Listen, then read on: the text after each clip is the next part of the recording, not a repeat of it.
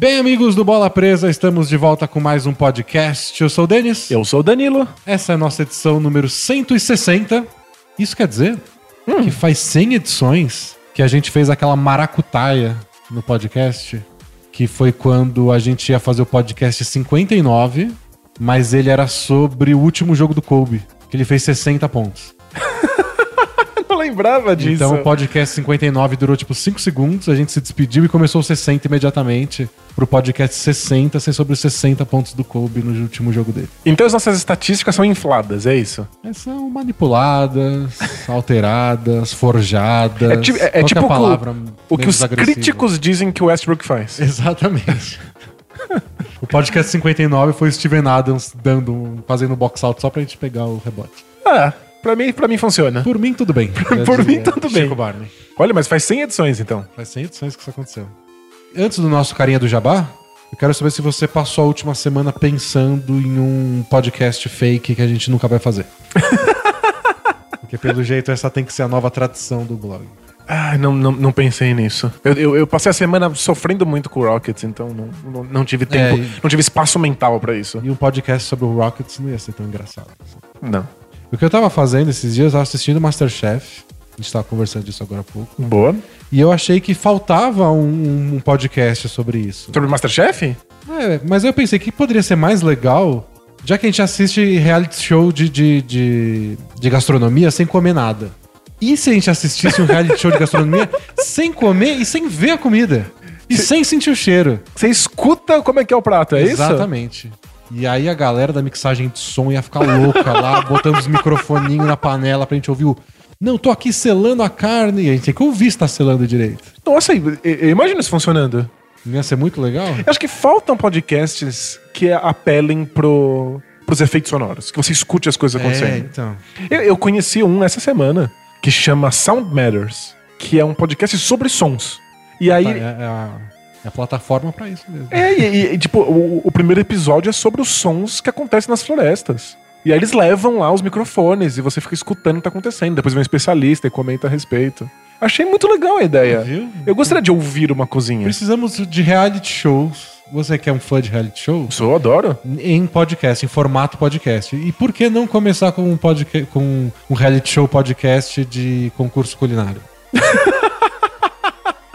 não vejo como pode dar errado. Não, Não é, vejo. é receita pra sucesso. É. Mas eu gostei, gostei da ideia. Imagina. Só toda semana a gente vai trazer uma ideia dessa. Isso, alguma vai Da- dar certo. daqui 100 episódios, a gente vai ter um sucesso aí. A gente fala, lembra daqui 100 episódios atrás? gente? É, eu, eu vejo duas opções. É. Ou daqui a 100 episódios a gente tem um hit, um grande sucesso, ou daqui a 100 episódios a gente tem 100 ideias horríveis. Aí a gente faz um compilado. A gente, faz um- a gente lança um podcast especial com 100 ideias seguidas. As de 100 péssimos piores podcasts. ideias. Ah, é isso. Carinha do Jabá? Carinha do Jabá. Então vamos lá. Se você entrar no nosso blog, porque nós somos um blog, Qual é o endereço, a URL do nosso blog? é www.bolapresa.com.br. Lá você encontra, durante os playoffs, um resumo da rodada para todas as rodadas da pós-temporada. Então, aconteceu um jogo agora nas finais, tem um texto exclusivo sobre esse jogo, contando tudo o que aconteceu, como aconteceu, com vídeos das jogadas, com nossos comentários táticos, o que mudou de um jogo pro outro. Tá tudo lá lindão. E tá mais lindo agora, porque é final de conferência, então só tem um jogo por dia, então é sempre detalhado, é sempre carinhoso. É, que a gente.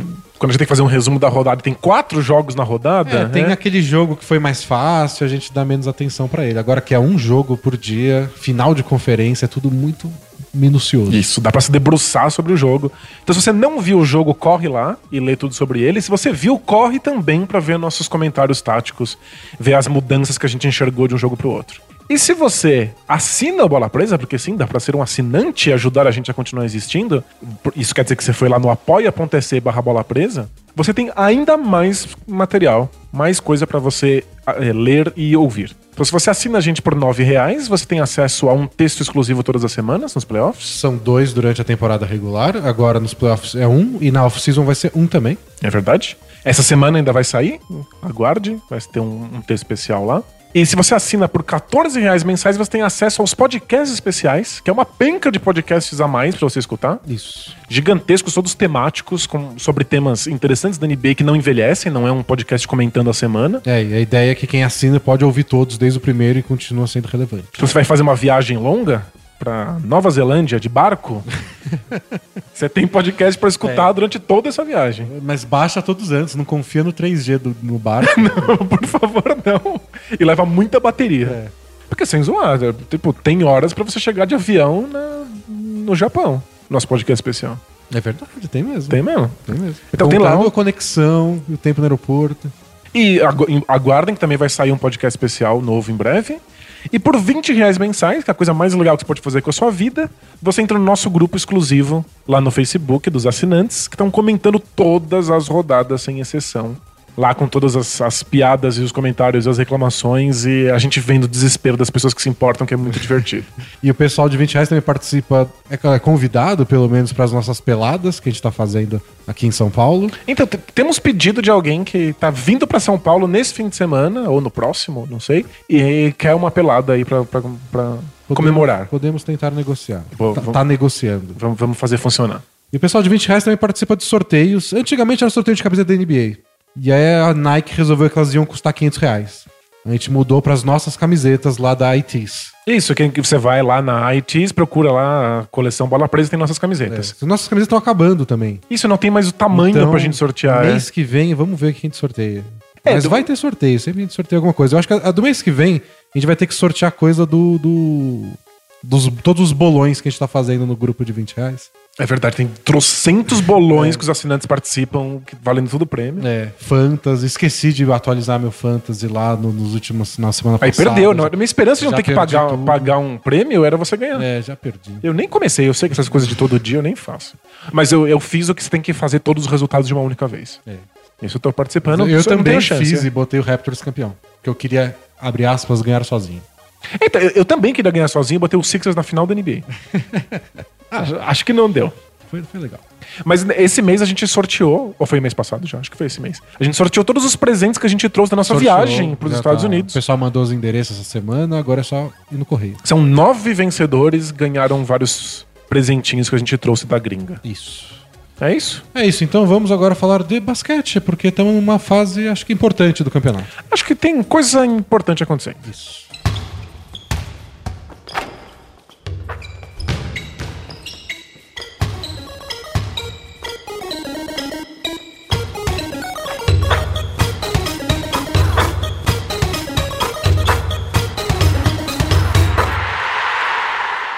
Quer começar pelo leste ou pelo oeste?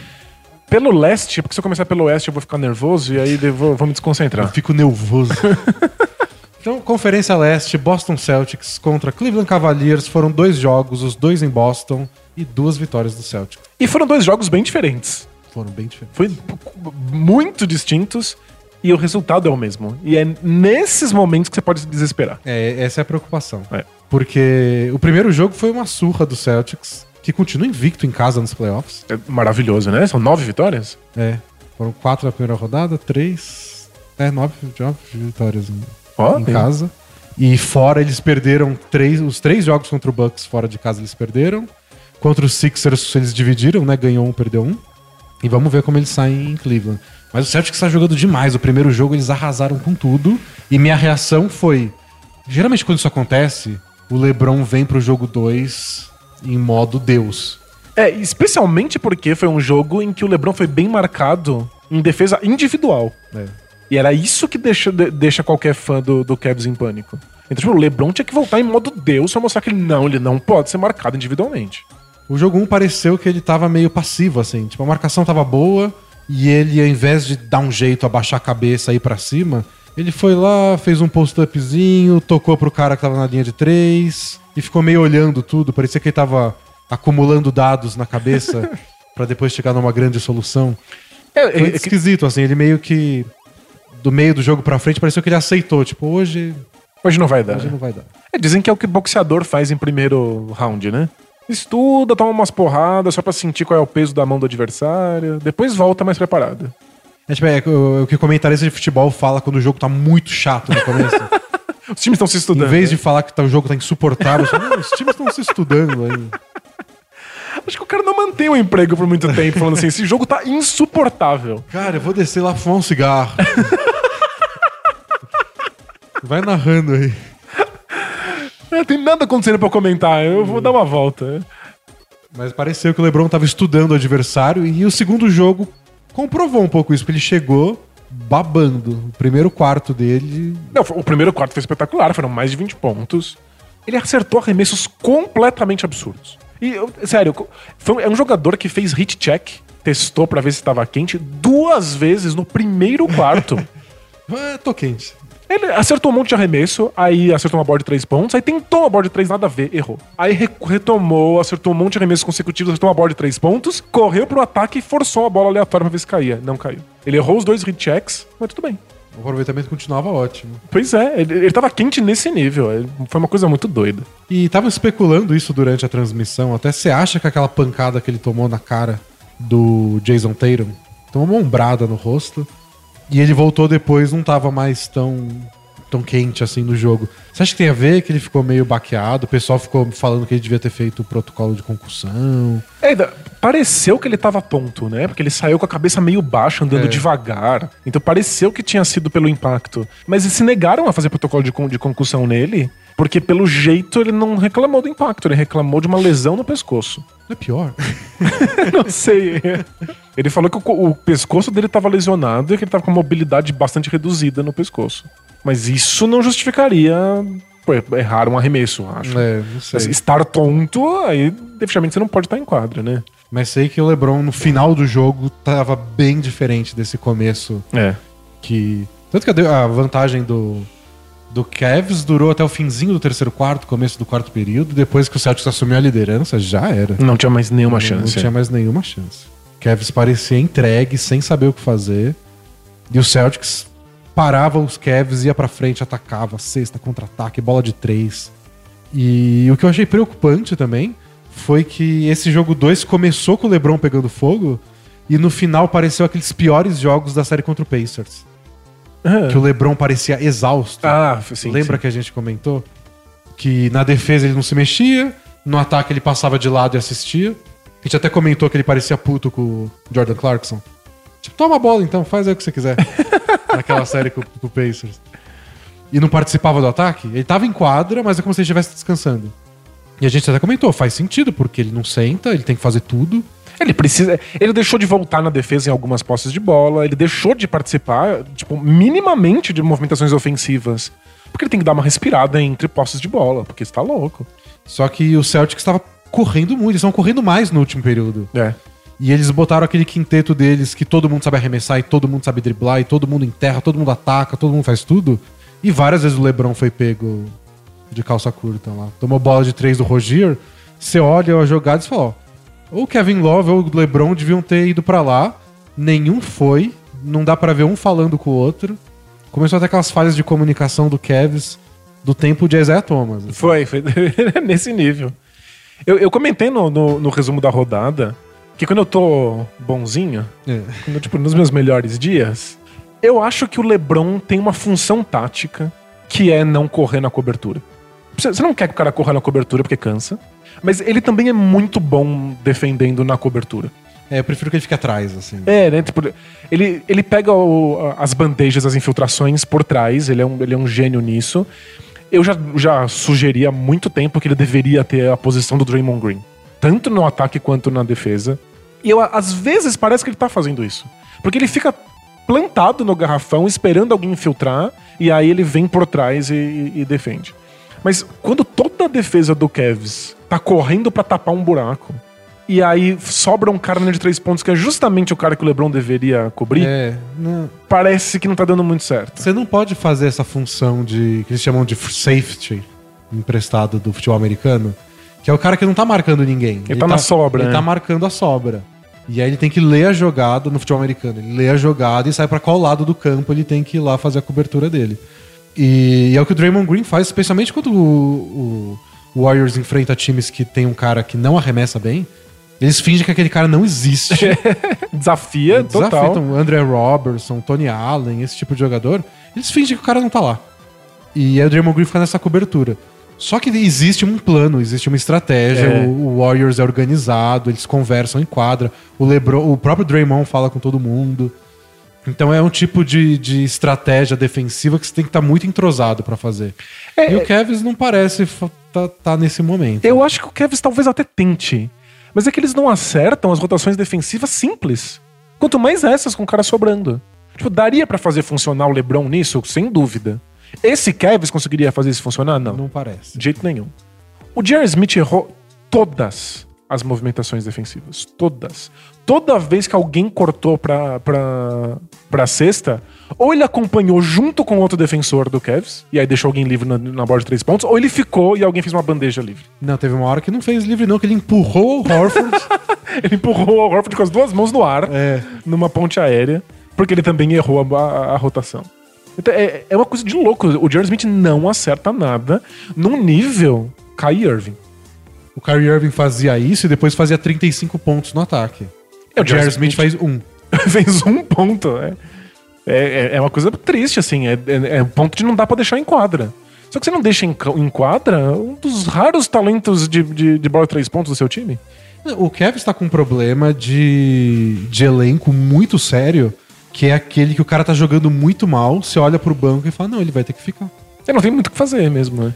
Porque o Rodney Hood não tá jogando nada, Um desastre. o Jordan Clarkson tá jogando muito mal, o Corver não tá acertando arremesso. Mas faz, faz um tempo que o Corver não acerta arremesso. Nossa, tá bem complicado. Mas o, o Esse vai fazer Corver... o quê? Você vai deixar o Caldeirão 40 minutos em quadro? Mas não pode, né? Se, se- se alguém fizer isso, vai preso.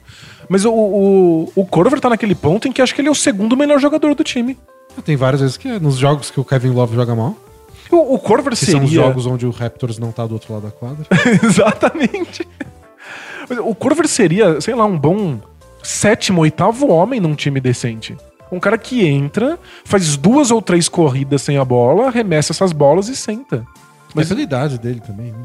Que foi? Não sei se tá pegando a idade dele, tá com Ah, sem dúvida. 30 e muitos anos já. E, tipo, defender nunca foi o, o forte da, da criança. Agora, com, com a idade nas costas, tipo, é muito complicado.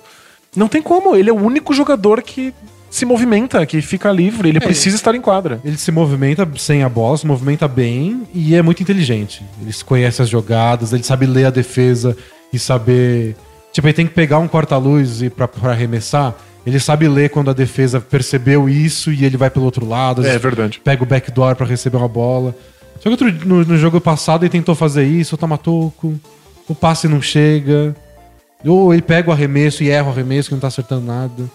E você vira um arremessador que não acerta os arremessos, É, é você é o Ryan Anderson é e aí não dá pra ficar em quadra. É. Você só faz isso. Por um lado, o técnico fala, a gente precisa dele, e ele tem que arremessar, senão vai pra casa. Mas tá errando, e a gente não tem margem pra esperar o próximo jogo, próximo jogo, próximo jogo. É uma questão quase de fé agora. Você tem fé que o Kyle Korver vai acertar o arremesso, e sim você deixa ele na quadra. É, você tem que ter fé no, no Kyle Corver e no Jerry Smith, porque não sobra outra opção. É um time que não coloca os jogadores na- nas melhores condições para que eles possam render. Então, se eles estão indo mal, se eles não estão rendendo, não é o, o esquema tático que vai ajudar. Nossa, eu tô bem. e- e- Eu achei que depois daquele jogo 1, que o Celtics dominou do começo ao fim, jogou muito bem. é, Eu achei que não tava acabado, que o, que o Cavs tinha chance. É, porque o LeBron ia voltar com tudo. Ele voltou, fez um triple-double, 40 pontos, um quarto de mais de 20. Foi É. espetacular. Mas o jogo 2, o Cavs dar a resposta, liderar por 3 quartos e mesmo assim depois tomar uma surra, é, foi, tá dando a impressão de que não dá. Não dá, né? A, a não ser que o Celtics jogue mal fora de casa e devolva alguma confiança pro Cavs, pelo menos. Porque era a nossa aposta antes dos playoffs, foi o que aconteceu na série contra o Bucks, mas já não foi o que aconteceu na série contra o Sixers. Eles jogaram muito bem em Boston, foram pra Filadélfia e continuaram jogando do mesmo nível. É verdade, é. Um jogador ou outro teve um dia ruim de arremesso, tudo mais, mas não dá pra dizer que o Celtics despencou de qualidade fora de casa igual na primeira série. É, na primeira série foi mesmo. Então, se esse time tá transbordando de confiança, jogando bem, sem pressão porque eles estão com 2 a 0 na série, e jogarem bem em Cleveland, eu não vejo como o Kevin se safa dessa, não. É, nesse momento, um 4x0 é perfeitamente verídico. Eu acho que, acho que o LeBron não. Não deixaria, né? É que assim, o, o ataque não tá funcionando, tá uma merda, o LeBron não tem apoio. Mas acho que não é a pior parte. deu pra ver no jogo 2 que o ataque se mantém, consegue criar uma certa vantagem se o LeBron estiver num bom momento. Então, tranquilo.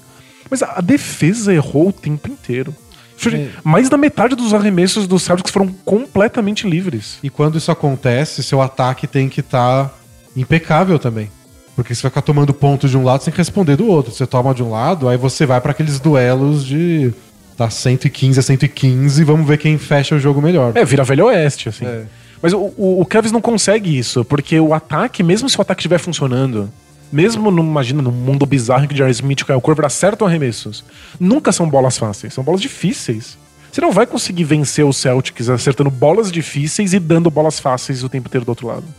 É, parece, o, o a impressão que dá é 48 minutos é muito tempo. É, é muito tempo. É muito tempo você ficar acertando bola difícil enquanto outro time faz bola fácil. E as mais fáceis do Cavs são as infiltrações do LeBron. É, Mesmo contra o Marcus Morris, que tá marcando muito bem ele como ele disse que faria, e os números estão bancando. então, é impressionante. Mas mesmo assim, quando o LeBron tá no mano a mano e fala eu vou infiltrar, ele infiltra. Isso porque eu achei que deu muito certo o, o LeBron infiltrando depois de estar de costas pra cesta. E, tipo, ele empurrou, empurrou, empurrou e de repente ele, Ele vira, vira, e aí ele é. consegue. Então, ou seja, dá pra fazer isso. O problema é fôlego pra fazer isso. É. Porque também é uma coisa que a gente disse na série contra o Pacers na primeira rodada. Tipo, o LeBron baixa a cabeça, vai de costas pra cesta contra o Bogdanovich, contra o Lance Stephenson. Ninguém chega perto de fazer cócegas nele. Por que você não faz isso o tempo inteiro? Porque cansa. É só isso. Então, é por isso que eu imagino que um, um 4x0 pode acontecer. Não tô dizendo que vai acontecer, porque eu não faço a menor ideia. O futuro, como a gente sabe, é o futuro. Mas o LeBron pode ter um jogo de 50 pontos, de 60 pontos. Se ele ficar esbaforido lá e, e ter um inalador na, na beirada da quadra. Mas será que mesmo assim é suficiente se o Celtics estiver arremessando só bola livre? A gente tem que melhorar um pouco a defesa. A defesa não jeito. pode quebrar desse jeito. A gente tem que ver o Kevs voltar com uma defesa completamente remodelada, com o LeBron tendo um outro papel defensivo, com o J.R. Smith tomando choques elétricos quando ele errar uma falha de, de rotação. Porque senão não tem jeito. E pra isso, acho que eles vão ter que continuar jogando Tristan Thompson mais tempo. Acho que pelas, mesmo com as dificuldades de troca de marcação, dele ser alto, tudo. Acho que eles precisam Tristan Thompson em quadro pra ser uma defesa melhor, pra pegar mais rebote, Faz pra sentido. pegar é. rebote ofensivo às vezes e impedir o contra-ataque do Celtics. E pra não ter o LeBron no garrafão, na defesa. Porque tá, tá dando muito errado. É. Acho que eles do Tristan Thompson, o Tristan Thompson jogando bem, o que também não acontece todo dia. É, pois é. Mas ó, uma defesa melhorzinha e o Celtics errando as bolas livres que eles tiverem, aí o Kevs tem chance. É, o problema do Kevin de prever os próximos jogos é tipo, eles precisam que o Kevin Love jogue bem. Ah, tipo, ele jogou bem esse dia, no outro não, no outro ele jogou bem pelo quarto, aí depois caiu no segundo. E o que, que você fala do George Hill? Que um dia zero, outro dia joga mal bem, no jogo sete. Tipo, não tem nenhum jogador do Cavs que você sabe o que esperar. Talvez você saiba que o Rodney Hood vai jogar muito mal. É- De resto, eu, eu não sei o que esperar. E talvez, primeiro quarto do jogo 3, o J.R. Smith mete quatro bolas de três pontos. É, já, já é, um outro jogo, né? É possível, pode É. acontecer.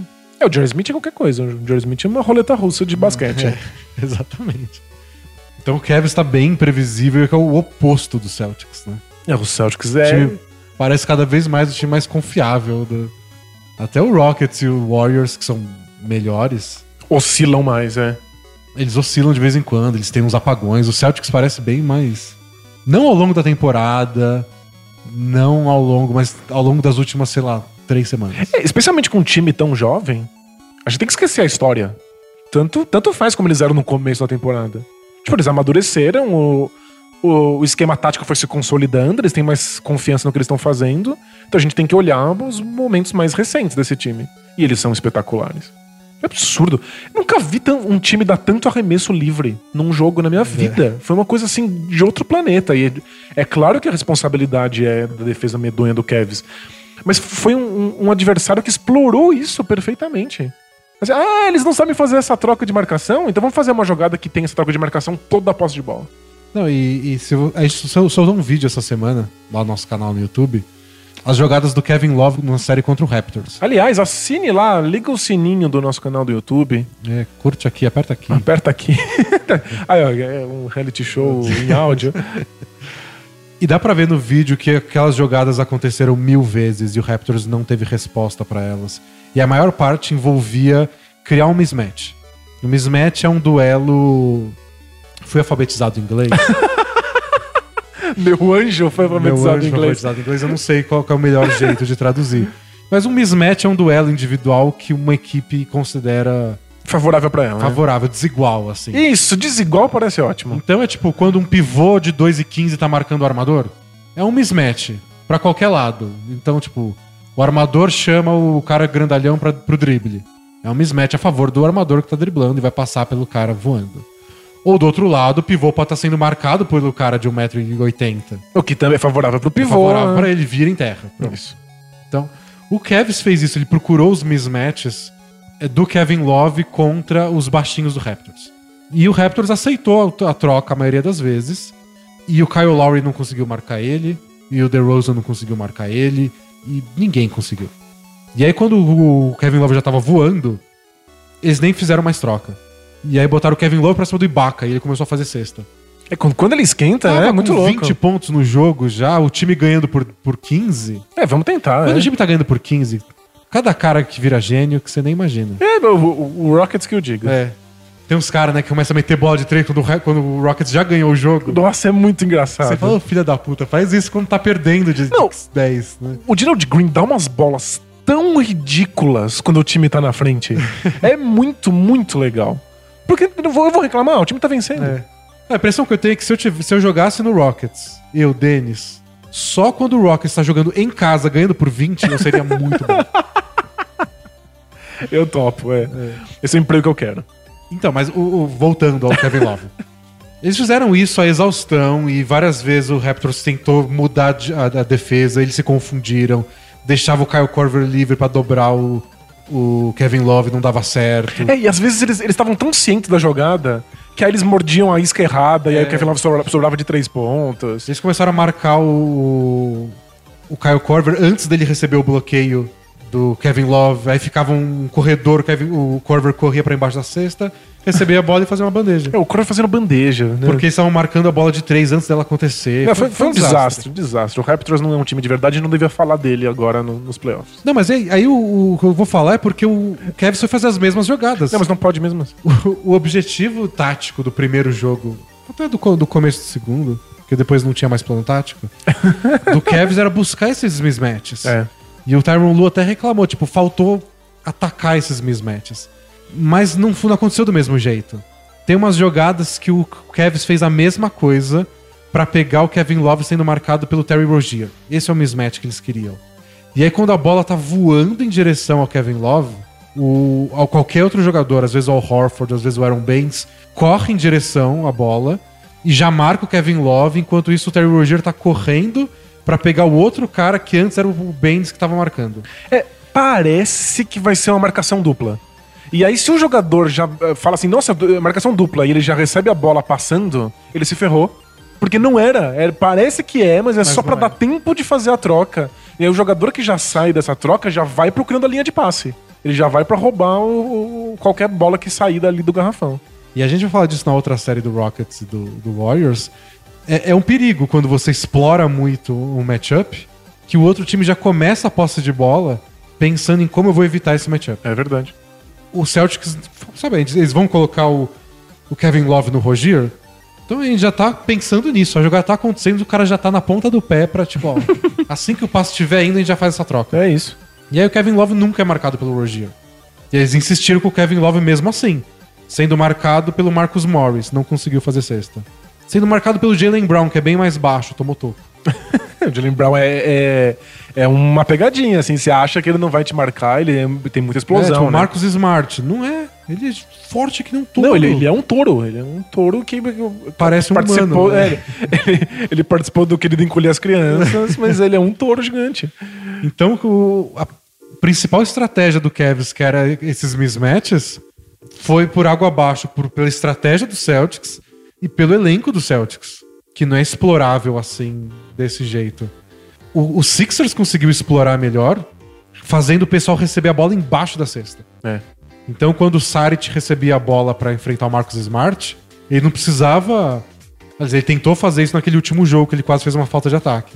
Ele recebeu a bola longe da cesta, tentou empurrar o Marcos Smart pra trás, perdeu a bola. Perdeu a bola e um- fez falta de ataque, que não marcaram, mas perdeu a bola. É. Quando ele recebia embaixo da cesta, Aí não tem jeito. aí ele fez um monte de ponto. É porque aí não dá tempo de vir um- um- uma troca, ou o que te sobra é dobrar. É, E, tipo, dobrar embaixo da cesta e tal, você faz uma falta. é difícil.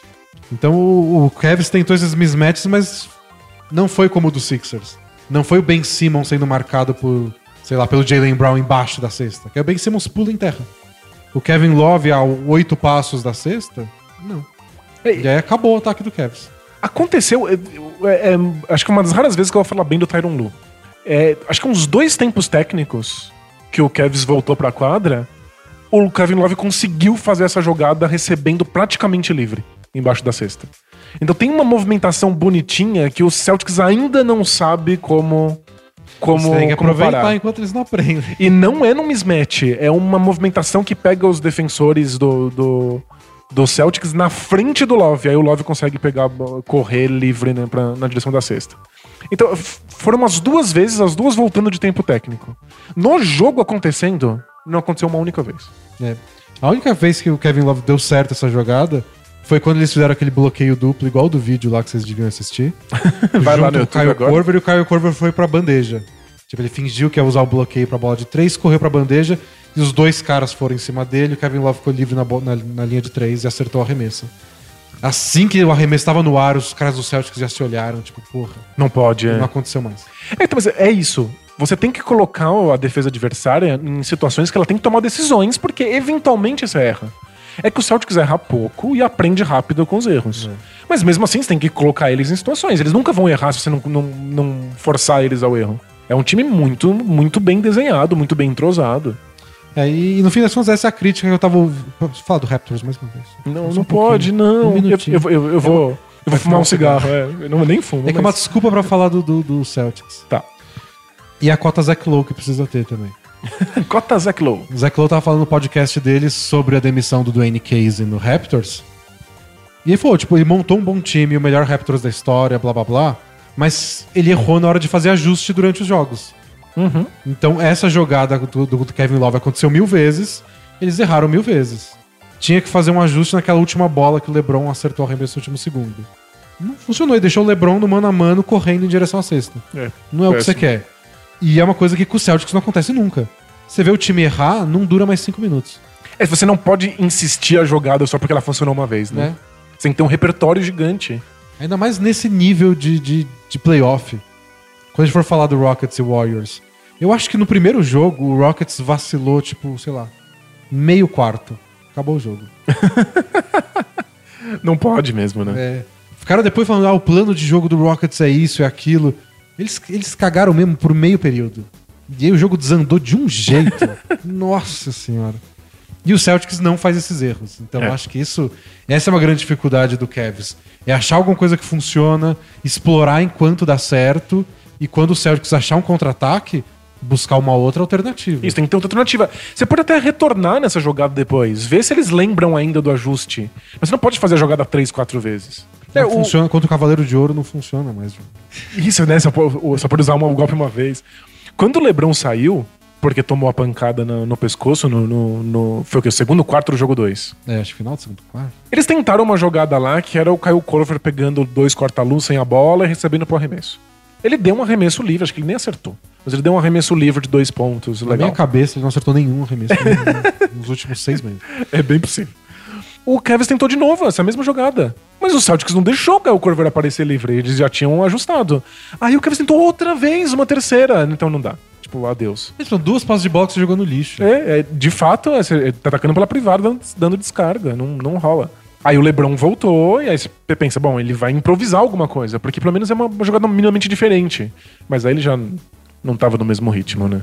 Então, eu acho que o Kevin precisa desses ajustes, precisa melhorar a defesa, precisa do Tristan Thompson jogando bem, precisa que os arremessadores acertem mais arremessos, pelo amor de Deus. Não, precisa de muita coisa. E precisa do LeBron botando pressão na defesa do Celtics o tempo inteiro. E quer dizer- isso quer dizer atacar a cesta, isso quer dizer ficar muito cansado.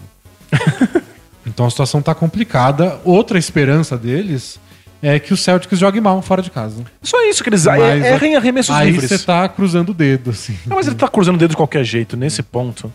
Eu já tô plenamente convencido que eu e quatro crianças pequenas, treinados pelo Brad Stevens, a gente chegaria na final da, da NBA. Nossa, é absurdo, né? Eu já tô nesse nível. E não, sério, eu e quatro crianças sem tênis.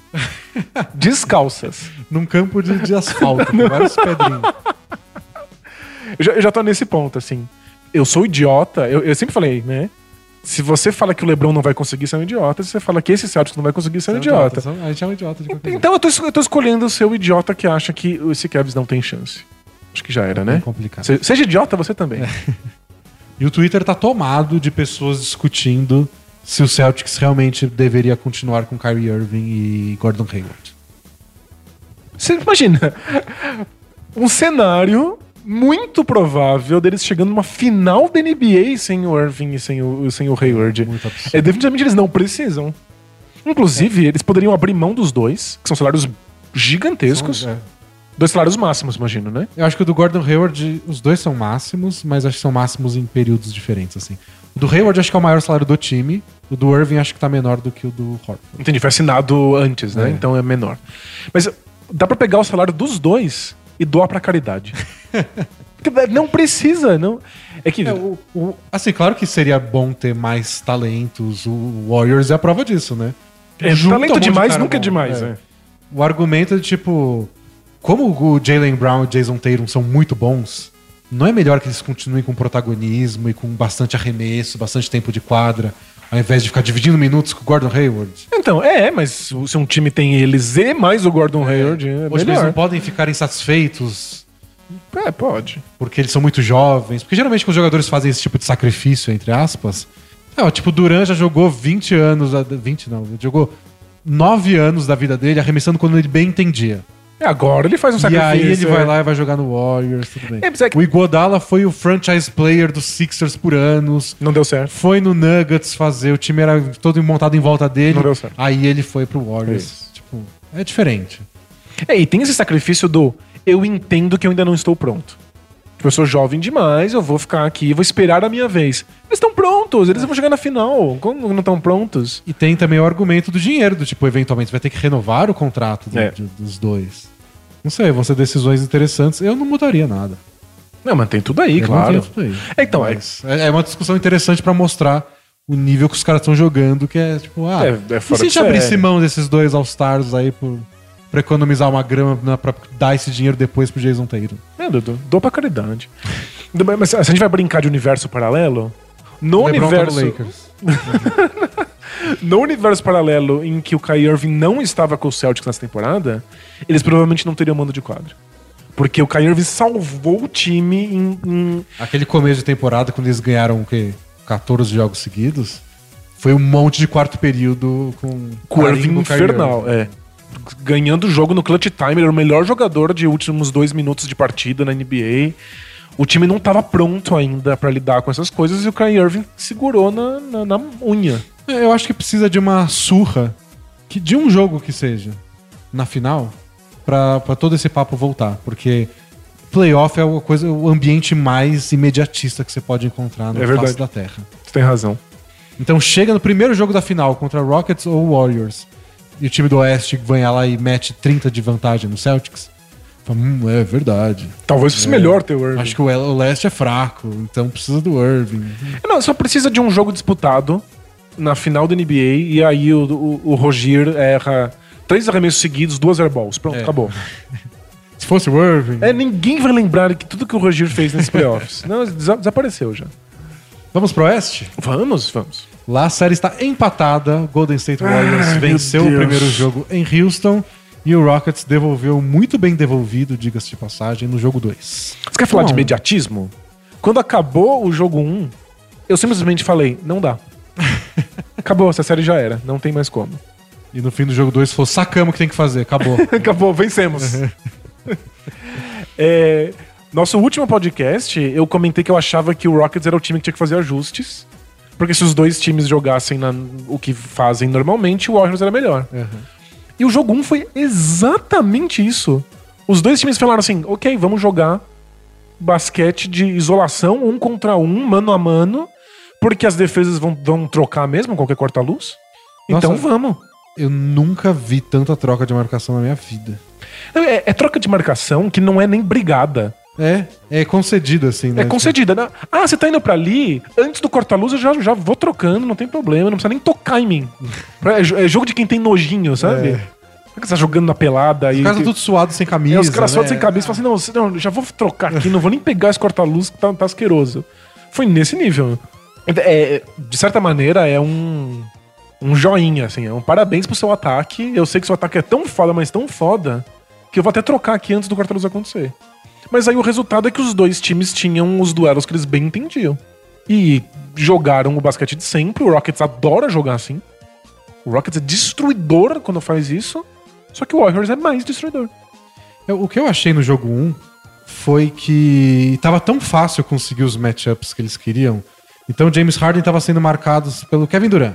E aí quem tava marcando, quem o Curry tava marcando, não importa. Quem fosse essa pessoa ia lá fazer um corta-luz. Isso, aí troca, pronto. Aí era o Ariza. Aí o Ariza vai lá, faz um bloqueio que nem encosta no Kevin Durant. Nojinho. e aí eles já fazem a troca. Aí é o Curry marcando o Harden. É o que o Rockets queria. É. Vezes o Kevin Looney também. O E- Kevin Looney. E aí eu acho que o Rockets ficou muito confortável o que estava acontecendo. Né? E o resto do ataque deixou de acontecer. E o resto do ataque sumiu. E Deixou de acontecer não é do tipo. é, o Eric Gordon precisa arremessar mais. Não, não tinha gente se mexendo. Porque era uma sensação de vitória. Do tipo, a gente quer esse duelo Harden e Curry. Então conseguimos o que a gente queria. Agora é só esperar o Harden fazer. Ele fez uma, fez duas, mas ele começou a fazer o que ele faz sempre, que a gente também já, já cutucou aqui, que é o jogo ficar muito lento. É. E aí, às vezes, ele vai lá e ele vai começar a atacar faltando 4 segundos pra acabar os 24 segundos. A limitação do Curry é física, não é técnica na defesa. Pelo contrário, ele é excepcionalmente técnico defendendo. E, e aí o, o Harden teve que dar um arremesso contestado na cara do Curry. Que ele faz porque ele é maior e ele é bom. Só que é de novo, e de novo. E aí uma infiltração que ele não conseguiu todo o equilíbrio que ele precisava. No terceiro quarto, o Harden errou umas quatro isolações seguidas. Foi isso. Foi um, um momento em que o Rockets errou uns oito arremessos seguidos em, em jogadas de mano a mano. O jogo já era. E, Virou farofa. E esse era um risco muito grande, porque o Jazz estava fazendo isso. O Jazz, que não é um time de fazer contra-ataque, eles botaram na cabeça deles que quando o Harden erra a bandeja, a gente tem que sair correndo, porque é uma raríssima oportunidade de atacar com um cara a mais. É. Porque o Harden vai lá na bandeja e erra, ele tá fora da quadra quando ele cai no chão. Ele cai, mas no geral ele cai. E geralmente os caras que estão. O Ariza, PJ Tucker, eles estão na zona morta. Pra eles voltarem pra defesa, é o caminho mais longo possível, literalmente. É, especialmente pro garrafão. onde- Porque se você tá no canto da quadra, na zona morta, na bandeirinha do escanteio, e quer voltar pra marcar a marca do pênalti, É. é a maior corrida que você tem que fazer. Então, se você o Harden erra a bandeja e o PJ Tucker tá na zona morta, Corre, corre. corre. E o Jazz tentou fazer isso. O Jazz. O Derek Favors em quadra. então vai lá, o Harden errou a bandeja, bola de três do Clay Thompson. O Harden errou outra bandeja, bola de três do Clay Thompson. O Harden errou outra bandeja enterrada do Kevin Durant, acabou. É, é uma bola de três do, do, do Curry. Três bolas de três, uma enterrada, fim de jogo. É, Então, foi esse momento que deu errado, essa isolação, isolação, isolação do Rockets, e que eles não perceberam uma coisa do tipo, vamos mudar a chavinha por um pouquinho, assim. Não, é, pelo contrário, eles começaram a abrir mão, o Rockets começou a abrir mão de contra-ataque. E não foi só o Harden e o Chris Paul também. Tipo, eles Tipo, abre mão do contra-ataque pra forçar o mismatch com o Curry. Exatamente. Porque, olha, o, o contra-ataque, a gente tá até com mais jogadores, ou a gente tem alguém que tá livre ali na, na linha de três, porém tem um cara grande do Warriors embaixo da cesta. Então, não, reseta tudo, começa, faz o mismatch perfeito, agora o, o, o Harden pega o Curry.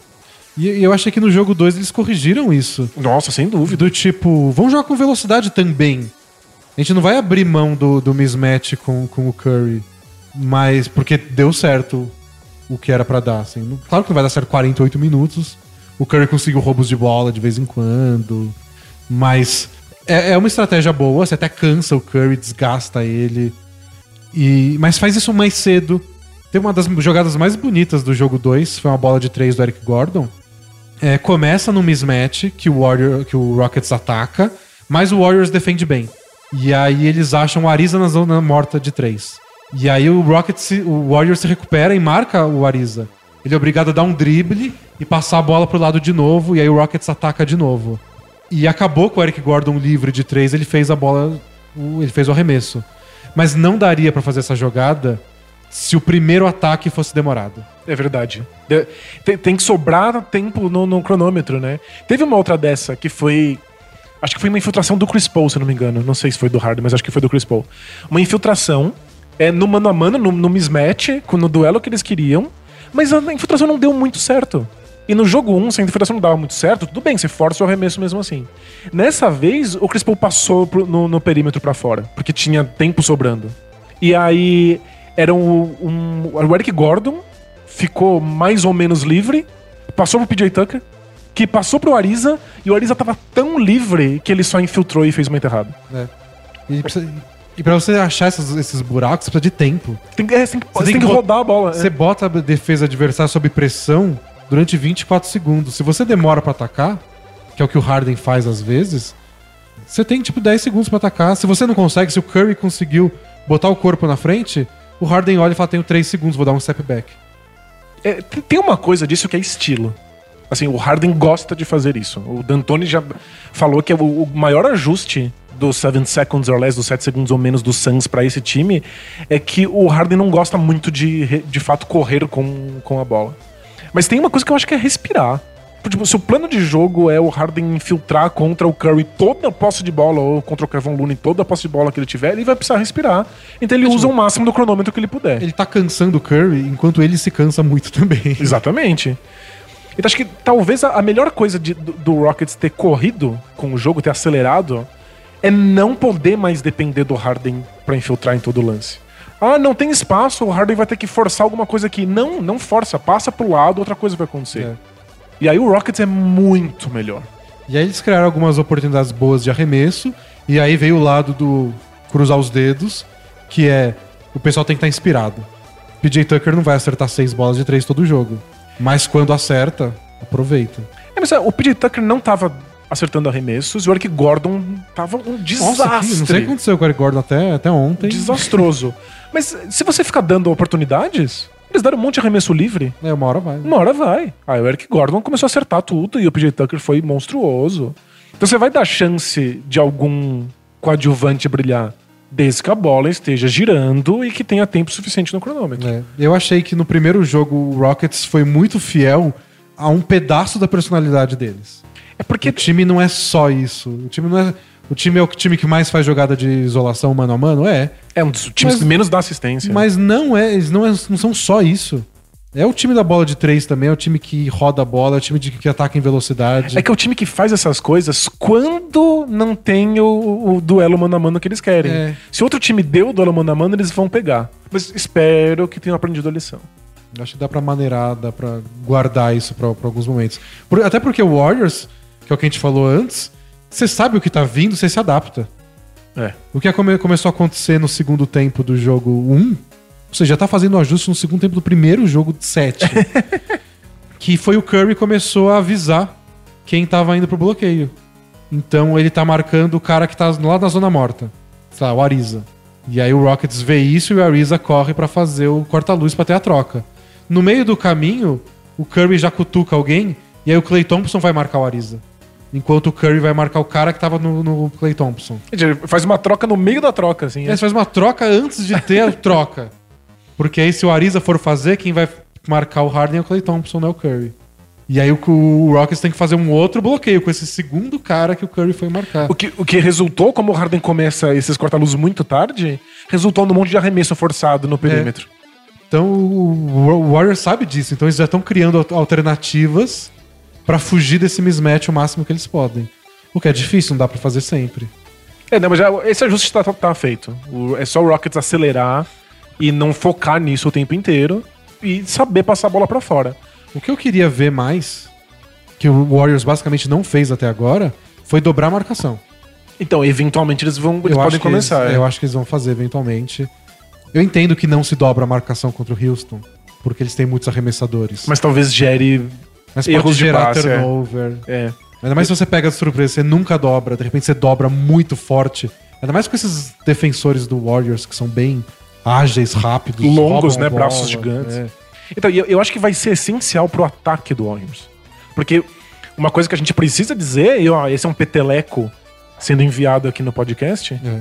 pra todos os odiadores do D'Antoni, a defesa do Rockets pode ser espetacular. E foi fantástico nesse jogo 2. É. E eles fizeram o tipo de defesa que a gente sempre falou, desde aquelas séries contra o Thunder, contra o Cavs, que foram os times que mais deram trabalho pro Warriors. É a defesa certa contra o Warriors, né? É, você tem que ser muito físico, assim, de estar no corpo deles grudado, mas você tem que ser preciso, você tem que impedir passes. É. Porque o, o Warriors gosta de jogar. mano- Eles sabem jogar mano a mano, mas eles não necessariamente procuram isso. Eles gostam de dar um monte de passe. Se você impede o passe, você empaca o ataque deles. Eles gostam do seu time que dá 35 assistências no jogo. E nesse jogo 2, a única coisa que deu certo foi o Duran jogando mano a mano. E se você é o Rockets, ah, ok. É um cara jogando mano a mano, tudo bem. O que você não, o Clay Thompson jogando mano a mano não existe. É. Então funcionou. Mas é que pra fazer isso você tem que marcar muito perto. E perto mesmo, assim, o teu centro de gravidade tem que estar colado no centro de gravidade do adversário. Nessas circunstâncias, dá pra pôr a bola no chão e driblar. São, é é uma defesa do Rockets que é facilmente driblável. É, o Curry tá fazendo bandeja. Bandeja. Nossa, nunca vi o Curry fazer tanta bandeja na minha vida. Então, vai acontecer. O Rockets está completamente ciente disso.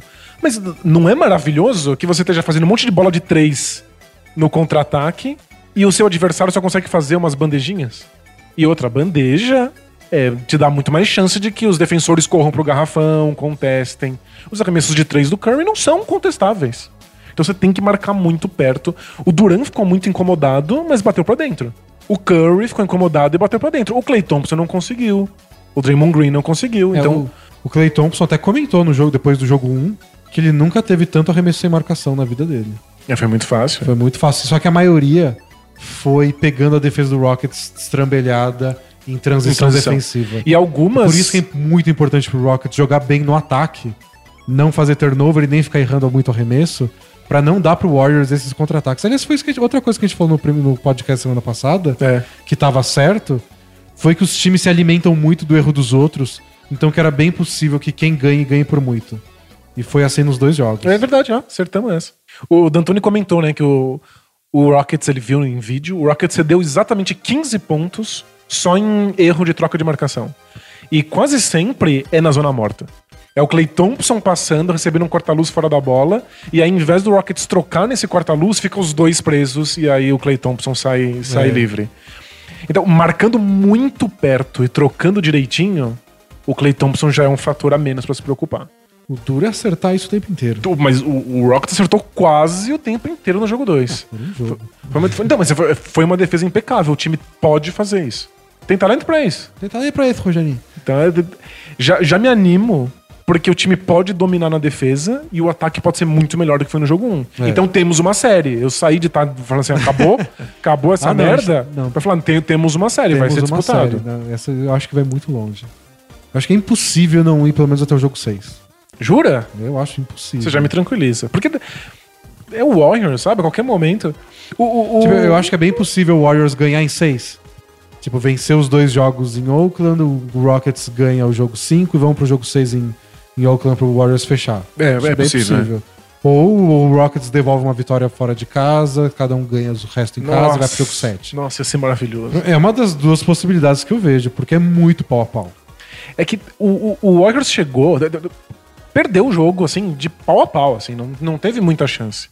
Mas no quarto período, quando o Duran deu uma, uma esquentada e a diferença caiu pra 12, eu já tava em pânico, em pânico. Tava 12 em, tava em 12 e o Nick Young teve um arremesso completamente sem marcação. Foi. E se caísse ia pra menos de 10, ele errou e o Rockets fez 8 a 0 logo em sequência. Foi, acho que o Chris Paul errou dois arremessos consecutivos de meia distância e aí a diferença caiu.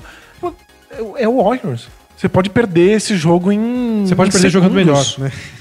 É, você faz, você faz tudo certo. e eu, aí jogo eu joguei você melhor falha que por eles 3 minutos. Por, por 46 minutos. Dois Que minutos te, te, te regaçam. E acho que es- essa é a coisa mais importante pro, pro Rockets. Precisa ter uma vantagem no placar. Porque depende de muito jogador secundário. Então você precisa ter tranquilidade pro Ariza, pro PJ Tucker, pro Eric Gordon arremessar. É. Eu não quero nunca na minha vida o Gerald Green arremessando uma bola decisiva. Ou quando o o Rockets tá perdendo por cinco. Não, não, solta a bola. Ele é um idiota. Eu quero que esse cara arremesse quando o Rockets tá vencendo por 10. Vocês têm que estar vencendo por 10. É, esse é o problema. É, tem que ser muito impecável. E aí, tipo, a defesa do Rockets foi impecável, o ataque funcionou, temos um- uma vitória fácil. É. Uma coisa que eu achei legal nessa série até agora foi que a gente tava em dúvida o quanto o Warriors ia jogar com o small ball deles, o quanto eles iam botar de pivô. E o Kevon Looney jogou bastante tempo, não foi titular, mas ele foi o pivô escolhido, porque o Steve Kerr escolhe um pivô pra cada Confronto? série, né? É, num sorteio? a portas fechadas. E eu achei que ele se virou bem marcando mano a mano. Eu acho que no, no fim das contas o Rockets estava mais procurando o matchup com o Curry do que com o Looney. É, ele, ele parecia um, um, um matchup ideal, porque ele é um jogador de garrafão e tem lá que marcar o Harden no perímetro e tomou umas bolas na cabeça. Mas Porque porque faz parte? faz parte do jogo. Mas ele não tomou todas as bolas, como seria se fosse o Magui, por exemplo. E tomou bola contestada, não ficou pra trás e tomou uma enterrada na cabeça. É, o Warriors pareceu perfeitamente confortável de ter esse matchup. Né? Não parecia que tava nada horrível acontecendo. Eu acho que ele vai jogar mais ao longo da série. Aqui então, no, no jogo 2 já foi um pouco mais complicado. O Rockets tentou uma coisa que eu vi pouquíssimo ao longo da temporada. Que foi small ball puro, assim. Foi no, tipo no terceiro ou quarto. É, tipo, o Eric Gordon é o power forward dele. Exatamente, e sem capela, o Nenê nem pisou na quadra, não rolou, então, tipo, sem pivô, Acho que o Nenê vai jogar muito. muito. Ele tentou. Ele, ele, ele entrou no segundo tempo do jogo 1. E assim que ele entrou, eles botaram. Eles fizeram. O Duran O Warriors fez jogada de Rockets. Forçou a troca e ficou o Duran sendo marcado pelo Nenê. É, o Duran nessa situação não vai errar Foi, nunca, nunca. foi um arremesso que ele acertou e o outro que ele tomou uma falta, arremessão de três, os juízes deram de dois. Isso, aí o Nenê já saiu e não volta É. nunca mais essa série. Tipo, é, nada contra o Nenê, é só porque tem umas coisas que não encaixam mesmo. E o Rockets, com o small ball puro, foi espetacular. Assim, funciona muito bem. Então eu não sei se o Looney tem tanto espaço pra enfrentar um small É, ball. eu acho que quando o Capela tiver, ele É, tem liberdade pra jogar. Porque eles não vão, por melhor que seja esse super small ball do Rockets, eles não vão abrir mão do Capela. Então, Acho que não, mas ele já, tem uma, já teve uma função muito diferente no jogo 2. Porque o, o que o Capela mais faz, e porque ele é tão importante, é que quando contesta as infiltrações do Harden, o Capela surge por trás e recebe o passe. O Warriors nunca deixa o Capela livre. Nunca. Eles, o Warriors já tá preparado, eles sabem que isso vai acontecer. Então o Capela fica meio inútil. Eles, o, Rockets tentou usar o Capela de costas pra cesta. Como se fosse um pivôzão tradicional no começo do jogo 2. E deu muito errado. é, não- muito. não- por mais que tenha vantagem de altura e física, Não, não. sem chance. É, quando a bola chega, o Capela já não sabe muito o que fazer nessa situação. Mas é, o problema é que a bola nem chega. É muito difícil passar pra um cara embaixo da cesta contra o Warriors. É assim que o Warriors mata os pivôs adversários. A bola não vem, ah, né? é, tipo, no ataque eles não conseguem marcar o- a velocidade do Warriors. E do outro lado eles não conseguem receber a bola. É. Ah, tipo, se eu receber a bola com esse anãozinho, eu vou dar uma enterrada. Nem chega. Nem chega. Aliás, aconteceu com o LeBron também. Principalmente no quarto período do jogo 2. Ele começou a, a tentar jogar de costas pra cesta sem a bola. Chega. receber mais perto da, da cesta. A bola não chega. Não chega especialmente. E fica mais difícil porque o Kevs não tem um cara que você confia com a bola na mão. Pra tipo, tentar dar esse passe, se não der certo, ele faz uma outra coisa. Tem o LeBron. O Lebron dá um passe pro Lebron. Isso. Resolvido. uma ponte aérea pro Lebron. Quantos LeBron você acha que o Kevs precisava pra vencer fácil a série? Dois, já já tá ah, bom? dois, dois, dois eles ganham. De boa. De boa. Dois LeBrons. Dois Lebrons acho que é indefensável. E voltar pro tema do basquete de clones. É isso. É. Qual Você time quer- mais se Le- favorece de ter um clone de, de um- de um jogador dele Você quer o mesmo? Lebron de qual ano? Essa é a dúvida. Mas ó, te- te- temos uma série, Warriors e Rockets, de verdade. E Cavs e Celtics, acho que tem cheiro de que não vai muito longe. Mas o que eu acho mais interessante é, é assistir essas defesas e ver que aquela tendência que já não é nova do troca tudo na defesa. Nossa senhora, o Rockets troca tudo, Tudo, o Warriors tudo, troca tudo, tudo, e o Celtics troca tudo. É que o Celtics troca tudo, mas às vezes destroca rápido É. pra, pra evitar. Mas E ele, o Celtics acho que é a grande tendência, assim, vai. e o Celtics faz isso quando eles têm o Terry Rozier em quadra. É, senão não precisa. Porque eles têm aquele quinteto que todo mundo é mais ou menos do mesmo tamanho. Então você pega o time titular, tira o Rozier, É, e você já- bota o Marcus Smart. O Marcus Smart segura aí, pivô, Smart, né? Jalen Brown, Jason Tatum, Marcus Morris e Al Horford.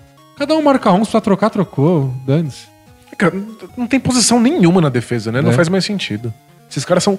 É que tem gente que fala que a defesa na NBA morreu, que não se defende mais. É pelo, pelo, pelo contrário, esses caras são Tá tão bons defensores. é. Você tem que defender todas as posições, tem que ser um gênio. É muito foda. E esses times têm um monte de defensores fantásticos. E é engraçado que antigamente a gente discutia a série de playoff.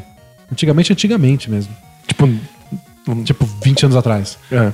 Que era. a quais são gente- os duelos, A né? gente discutia por duelos. Então tá, o meu time é o Lakers, o seu é o Sacramento Kings. Tá, quem marca o Kobe? Ah, o Doug Christian marca o Kobe. E quem vai marcar o Bibi? Ah, o Derek Fisher vai marcar o Bibi. Quem vence esse duelo É, entre e Bibi aí e, tá, lá, o? Lakers tem, venceu, vence dois duelos e tal. Hoje não, não tem Não faz duelo. nenhum sentido, né? Nenhum Tipo, sentido. quem que o, que o Curry marca? Oficialmente, o começo da posse de bola é o Ariza. Depois de 14 bloqueios, É, que é quem sobrar. E provavelmente o Harden. é porque o ataque querer- tá ditando isso. É, O ataque Então, vai forçar pra isso Você acontecer. tá na defesa, você, você nem você escolhe o primeiro matchup que você quer. E depois você vai trocando e sobrevive com o que você tem. Gente, era, sério, era muito mais fácil defensor, né? Porque você pensa, um, um defensor de elite nos anos 80, é, ele marca o shooting guard, o, a- o armador arremessador do time adversário. São que, que era um não eram 30 times, né? Tinha Não era menos. 28 times. Um pouco menos. Não lembro quantos eram. Mas, tipo, tem, 80. tem 20 e tantos times, ele tem que saber como marcar 20 e tantos jogadores. É só isso. Ele não vai marcar reserva, ele tem que marcar só o titular do outro time, porque ele é um defensor titular. Ele não tem que marcar ele próprio, então você já corta um da lista. Ele, ele especializa em marcar esses caras. Ele sabe exatamente quais são os- as tendências, pra onde esse cara corta, qual a mão que ele gosta, qual a mão que ele não gosta. Hoje em dia, como raio você vai fazer isso? Você tem que marcar todos os jogadores Você não podia da- do inventar time. muito na defesa porque tinha defesa por zona proibida. Então você tinha que ficar grudado no seu cara sempre. Você não podia. ser- Você não, não existia essa função safety, Draymond Green, de ficar lá atrás protegendo. Mas não tem essa coisa de Era não, legal, você tinha que estar marcando uma pessoa sempre. não tem porque ficar trocando muito, os times nem arremessam tanto de três pontos, então você pode lutar pelo corta-luz pra tentar parar o cara do outro lado. Era, é, é muito mais fácil, não é? É fácil nunca. é. Não, tipo, é, é uma desgraça, mas é, Porque você também ficava numa ilha contra esses caras, né? é, se você é ruim, você fica muito mais exposto, né? É. Tipo, você tem que saber marcar esses caras. Tipo, eu não consigo. Então você tá fora. então já era. Ah, não consigo marcar o Jordan. Ah, então se ferrou. Hoje tem mais alternativas, nuances pra esconder alguém na defesa. Sem dúvida. Mas é que hoje tem muito mais elementos acontecendo. Pro- O defensor tem que ter muito mais coisa em consideração. Mudanças de regras muito boas pra NBA. Pois é. É isso? É isso. Voltamos semana que vem pra falar de. A gente vai responder perguntas ainda. Claro. Mas a gente vai voltar semana que vem com as séries já mais no. Acho que na beiradinha da decisão, né? Vai estar lá p- pelo jogo 5, 6. Se rolar um 4x0, tem uma série que acabou já. É. Quando a gente voltar. É possível. Meu palpite hoje seria 4x1 Celtics. É, é que você está saindo muito bem em apostar toda a série, você aposta que vai ter um. A varrida de a cavaleiros. varrida de cavaleiros. É, se o LeBron for varrido, eu, eu não sei o que eu faço. Eu preciso, sabe, me afasto e vou pra um, Um pra um retiro espiritual repensar todas as minhas coisas. Não, é sério, se o, se o Celtics varrer, fazer caridade, servir sopa, com o dinheiro do contrato do Kai Irving e do Gordon Hayward. Porque aí não precisa. É muita sopa. Porque assim, pensa na quantidade de dinheiro que foi gasta na NBA só pra times terem chance contra o LeBron. E aí você não usa nenhuma das grandes estrelas, tem esse monte de pirralho e você varre o time do LeBron? É, nossa. Não, aí tem que dar pra caridade. E eu vou lá servir sopão. E o Rockets e e Warriors, eu acho que vai muito longe. E acho que vão ser vários microajustes dos dois times. E o que vai decidir mais do que os ajustes, eu acho, é a velocidade desses ajustes. É quem consegue fazer esses ajustes mais é rápido. quem é. consegue, pra citar um grande pensador político brasileiro, estancar a sangria. Quem estanca a sangria primeiro, é isso? É, tipo, você tem que. Porque os dois times vão, vão atirar coisa nova. E o Warriors vai vir com várias jogadas e coisas novas pro Clay Thompson participar mais do jogo. Sem dúvida. O Rockets tem que entender isso assim, rápido. É. Senão você toma quatro bolas do Clay Thompson, aí ele tá quente, e aí a bola com foguinho do NBA Jam, você não pode fazer mais nada. E, e tem que fazer tudo isso sem errar a rotação defensiva. Você dá bola, bola livre e você não pode desperdiçar a bola. Porque você desperdiça a bola, o É. outro time te mata. Aliás, Tudo isso enquanto ninguém é capaz de marcar o Kevin Durant. é, o Kevin Durant Então não você- é marcado. Você já começa o jogo contando os 38 pontos do Durant. O Harden não é marcável, mas ele faz bolas contestadas com um aproveitamento muito menor do que o Durant, porque o Durant é só um gigante. O Harden é marcável e ele faz bola sendo marcado. O Durant não é marcável. Não. Mas o Duran é- é- tem que marcar ele como se marcava o Novitsky. Quanto corpo, mais né? perto do Novitsky você ficar, se, se você ficar tão perto, mas tão perto que alguém vai te dar um anel de casamento, o Novitsky ficava muito desconfortável, tinha que bater pra dentro que não era o forte. O Duran é bilhão de vezes melhor batendo pra cesta do que o Novitsky, mas ele é melhor no arremesso de meia distância. Então, tipo, força o Duran pra bater pra dentro. Ele não é marcável, mas eu posso incomodar. Mas o, Warriors já começa com uma vantagem É, não, gigante. o né? Durant tá impossível. Nossa senhora. É isso, eles vão perder o jogo por muito e o Duran vai ter 38 pontos. Que nem aconteceu no jogo 2. Que absurdo, né? É. E vamos ver se o Curry esquenta de três, né? Que não tá rolando. Ele não tá tendo tanto espaço pra arremessar, tá infiltrando, tá acertando as infiltrações, Tá, né? mas as bolas de três não estão indo ainda. É, tem pessoal falando que ele não tá muito bem fisicamente, que ele tá fora de ritmo e tal. Mas Ele- ele faz umas bandejas muito loucas. É. Não, sem dúvida ele não tá 100%, porque ele voltou de uma lesão no joelho há pouco tempo. Acho que tá bem o bastante pra jogar normalmente. É. Talvez um, movimento ou outro não esteja tão automático assim no. Mas até aí. É, ficou, de, ficou um tempo fora, é esquisito. E fim de playoff tá tanta gente zoada. O Chris Paul tá mancando outro dia. É. E- Eu eu não acho que é isso que tá impedindo o Curry de jogar bem. Mas não acho que ele tá jogando mal também. Não, eu achei que ele jogou bem os dois primeiros jogos. Ele só não jogou naquele nível que É. faz o Warriors ser transcendental. E com sorte não vai jogar em nenhum dos jogos. tá bom assim. Uma polícia do clubismo avisando pra gente encerrar o. Vamos responder perguntas então no Both Things Play Hard? Vamos, bora lá. Both teams play hard, my man. Bro, what are you talking about, man?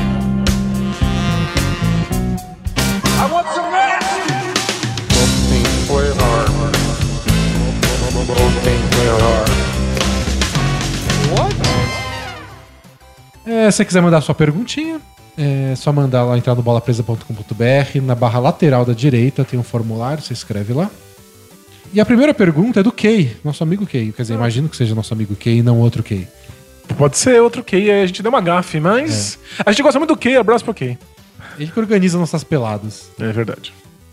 E é, é sobre o formulário de mandar perguntas pro Wolfenstein Play Hard, por isso que é a primeira. Denis e Danilo, belezinha? Belezinha? É, toda vez que quero entrar em uma página, mas antes preciso clicar nas caixas de verificação não sou um robô, que é o que a gente faz lá no, no nosso formulário, a página pede que eu selecione os quadrados com veículos, placas, Nossa. fachadas de loja, etc. E eu invariavelmente erro. e não consigo acessar a página que eu gostaria. Será que eu sou um robô e não descobri ainda? É, é, é possível. Porque se a gente fizesse robôs, a gente poderia programar eles pra acharem que eles são humanos. Não é todo o plot do Blade Runner? É. Você é um robô, mas você foi programado pra acreditar que não é um robô. Kay, você sonha com unicórnios? Essa é fica, a fica a pergunta. Espero que você consiga mandar pra gente a resposta. Eu, quando eu faço essas, essas desgraças, né? Clique aqui nas placas. Eu sempre fico na dúvida. Eu nunca tenho certeza que eu tô acertando, mas nunca foi reprovado. Aqui tem um carro, mas só o cantinho, tá só pra. É, um será? bico.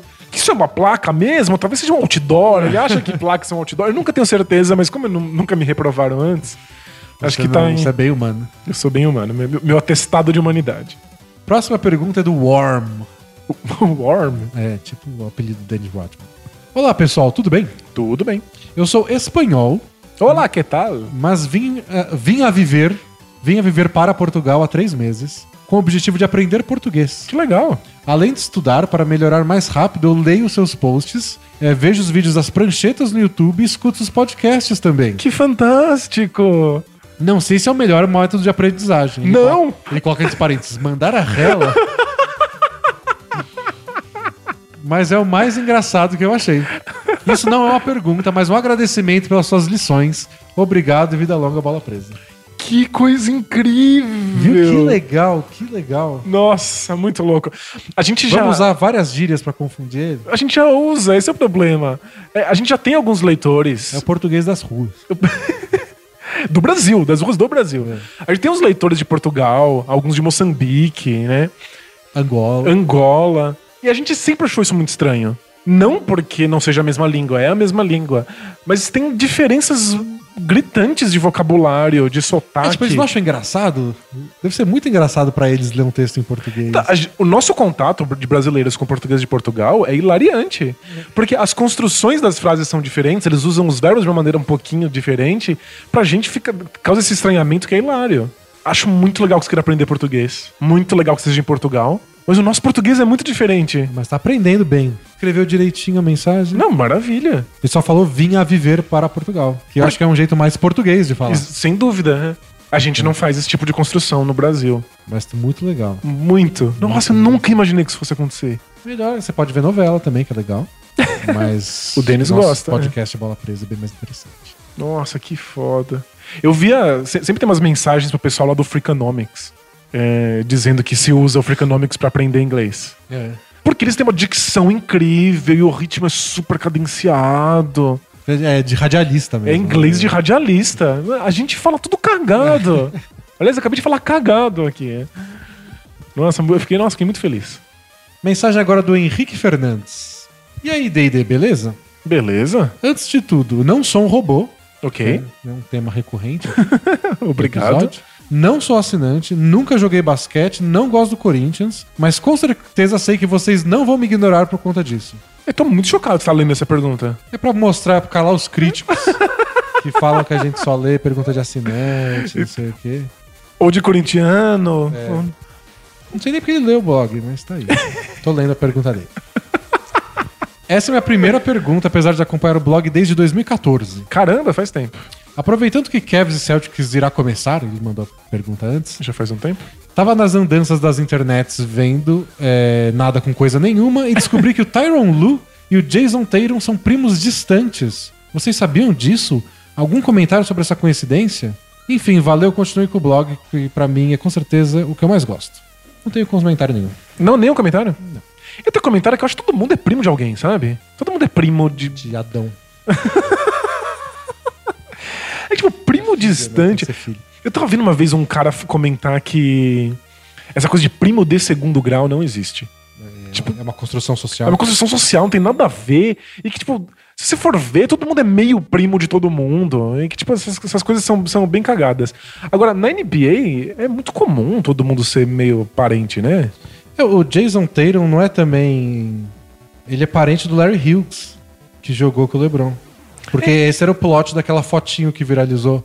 Ah, da do- foto do Jason Tatum criança com o LeBron James. E E, com o Lebron que parece adulto, mas o Lebron deve ter o quê? Uns 18, 19 Sei anos lá. e parecia vovô, é. aí o Tatum postou essa foto, mandou pro LeBron no Twitter mil anos atrás, dizendo: Então, eu sou filho do técnico não sei o quê, porque o, o pai do, do Jason Tatum é técnico de colegial conhecido. E primo do Larry Hughes, acho que é primo mesmo. E eu- só que eu acho que o LeBron, se ele conhece alguém próximo do Larry Hughes, aí que ele não vai seguir mesmo. que aí o Tatum falou: ah, me segue aí no Twitter. E o LeBron não segue até hoje. Não segue mesmo? Não. Ah, foram checar, né? Claro, a internet. Claro. Mas tem isso, todo mundo é pai de um técnico, de um Sobrinho do sobrinho tio. de, um- jogador famoso da, da, da NCAA. Tipo, é, acontece. É tudo panelinha, por isso que eu não tô lá. Fa- Faltou só não isso, né? conheci as pessoas certas. Ah, tem a pergunta que eu tinha separado, que é de um ser qualquer. Ele assinou? Mas realmente meio que discutiu isso. Ele está- ele tá perguntando se o Celtics vai ter a cara de pau Ah, de trocar o Terry Rozier no fim da temporada. Igual eles fizeram com a Zé Thomas. eu acho super cara de pau e eu, eu acho que pega muito mal pra franquia. Nossa, acho que nada pega mal pro Celtics hoje. Pra franquia Celtics? É. Vocês estão fazendo tudo tão certo. É a melhor reconstrução que eu já vi na minha vida. O time é perfeito, o técnico é idolatrado, todo mundo joga melhor lá. Eu acho que se você é um jogador e vê isso, você fala: foda-se, vou pro lugar dele. Hum, não sei. Tipo, é, acho que já, já tá mais do que provado que lá é o lugar que você vai jogar melhor na história da, da, da sua carreira, assim. Mas é, não dá esse cagaço de que, tipo, mano, eles vão me, me abandonar ano que vem. Abandonar. O Zé Thomas não foi abandonado. Um pouco. Depois de um puta sacrifício pessoal. Mas é tipo: o Terry Rozier não tá jogando depois da irmã morrer. Não tá jogando machucado. É só que, tipo, o Kyrie Irving vai jogar e você é bom demais pra ser reserva. Eu, eu acho que dá, um- dá uma, uma imagem esquisita pra, pra calor, assim, tipo. Mas. Isso não quer dizer que o time não deveria fazer. É. Pois é, todo aquele, todo o aspecto emocional do ano passado já foi devidamente respondido. Ai, te amo Avery Bradley, te amo Isaiah Thomas. É. Não, Vocês já esqueceram faz tanto Não, tempo. torcedor não deveria ligar. Se eu, olha, se eu pegar um torcedor do Celtics puto porque trocaram o Rogier, eu vou pessoalmente na casa e dar uma surra de peteleco. Porque não, eles vão fazer direito. Pergunta do Antônio Fagundes. que é um ouvinte do, do- do blog. Tem que explicar pro, pro nosso ouvinte que tá em Portugal quem é o Antônio Fagundes. Antônio Fagundes é um ator famosíssimo de novelas brasileiras. Clássico. Tá aí desde 1910 fazendo novela. Que nu- numa linha muito tênue entre o mu- muito charmoso e o muito bonachão. Isso. O Antônio Fagundes pergunta: Bom dia, Denis Danilo, beleza? Beleza. É, nos playoffs das novelas que acontecem na internet, não sei se você viu. Sim, que tá- tá- agora todo mundo fazendo playoff de É, tudo, né? ficou moda fazer os brackets lá de, de- E teve de novela. A gente fez no Poco Pixel. Aí ele pergunta: qual a melhor novela pra vocês? Abraço, vida longa, bola presa. Eu, eu já disse isso aqui e reforço que pra mim Avenida Brasil é É a melhor é novela? a melhor disparada. Claro que eu não sou o estudioso das novelas, que foi buscar fita cassete pra assistir novela dos anos 70, 80, mas das que eu vi, Qual é aquela novela que é tipo. f- Fez um sucesso absurdo e que agora vai passar de novo num canal alternativo aí? Todo mundo diz que é a melhor novela da Globo. não sei. Que é aquela do Quem Matou o Det Reutemann. Mas as, as que eu assisti, que eu mais gostei, Avenida Brasil, A Favorita e Rock Santeiro. Rock Santeiro? Rock Santeiro, que aí eu assisti só, não vale a pena ver de novo, porque é velho. Entendi. Mas Avenida Brasil pra mim é imbatível. A do Det Reutemann chama Vale Tudo. Vale tudo. Me conta o Google. O Vale Tudo você não assistiu? Não, não assisti. Então, dizem que é, que é, que é a fodona, assim. É, pode ser. Eu não sou especialista da velha guarda, eu assisto o que tá na TV. Mas você assistiria uma novela ve- velhaca dos anos 80 assim, se estivesse passando? Acho que sim. Dá, dá, dá pra aproveitar a novela velha? Na off-season? Mas dá pra aproveitar as novelas antigas? Você acha que elas se mantêm? Ah, depende. Tem umas, tipo, do começo dos anos 2000 que passa e que é insuportável. Mas tem umas mais velhas que dá pra ver, acho que sendo bom. A Avenida Brasil você veria, veria de novo. Nossa, facilmente, nem é velho ainda. Não. É, né? 6, 7 anos agora. Ah, mas você vai, você vai ver, não, não vale a pena ver de novo, eventualmente. Vou. Próxima pergunta. É do Paulo Cintura. Olá, amigos, como vão? Beleza? Tem uma pergunta sobre relacionamentos, Opa! mas com a minha mãe. Que? Aí achei estranho. Mas ele tem um relacionamento com a mãe dele? Tipo, eu não vou julgar, mas é esquisito. Mas acho que não é nesse sentido, de relacionamento, tipo, não é amoroso. Ah, sexual, desculpa. É só um relacionamento. o, o, o Bowfins Play Hard me treinou É. mal. né? Sei que não é o que a grande massa bola preseira gosta, mas é o que temos pra hoje. Entendi, bora lá. Tenho um relacionamento muito bom com a minha mãe, diz o Paulo Cintura. Ela e meu pai nunca foram casados, só moraram juntos e quando eu nasci já estavam separados. Ok. Apesar de meu pai ser bastante presente, quem me criou foi ela. E somos muito próximos. Temos uma real relação de companheirismo e amizade. Que bonito. Coisa que é raro entre meus amigos que têm uma criação parecida com a minha. Eu tenho exatamente essa criação e minha relação com minha mãe é bastante Conturbado. conturbada. ok. Em 2014, eu fiz uma merda e me vi obrigado a mentir pra ela. Coisa que eu nunca tinha feito. Essa mentira foi por dois motivos. Um, porque ela ia ficar muito puta e triste. Ok. E dois, porque a merda que eu fiz foi causada por uma extrema imbecilidade que me deixa envergonhado até hoje, inclusive. Acontece. Eu estava chegando em casa depois de um bar com o pessoal da faculdade após beber bastante. Ok. Meu carro, que estava estacionado na frente do prédio, estava torto. E no alto da minha sapiência alcoólica, resolvi ajeitá-lo. Você podia ter entrado em casa, só, e ido pra cama. Não, deixa, deixa eu ajeitar o carro aqui, fazer uma baliza bêbado. Aí acordou no Novo México com a cueca na cabeça.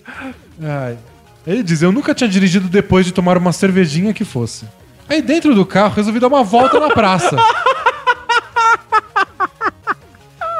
Claro, né? Ah, não, vai, vai chegar no Novo México. E foi aí que deu merda.